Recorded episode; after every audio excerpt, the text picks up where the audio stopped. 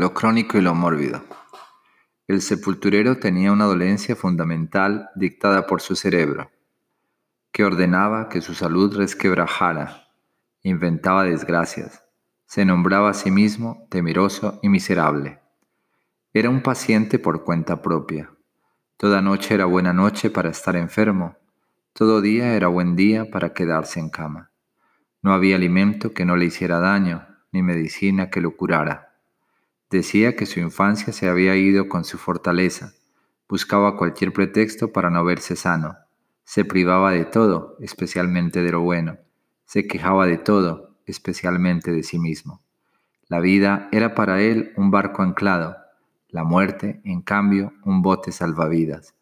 Un poco más joven se autonombró sepulturero, un poco más viejo cavó su propio hueco, que le pareció apropiado para el sueño perpetuo. La resurrección, en cambio, un aburrimiento. Que nadie venga a curarlo era su consigna, que nadie venga a verlo cuando se muriera. Y al fin murió, después de mucho tiempo, solo, muy solo, como era su deseo, porque al fin y al cabo sus conocidos, todos, ya habían muerto. Él mismo los había enterrado, maldiciendo. Qué buena fortuna tienen todos estos.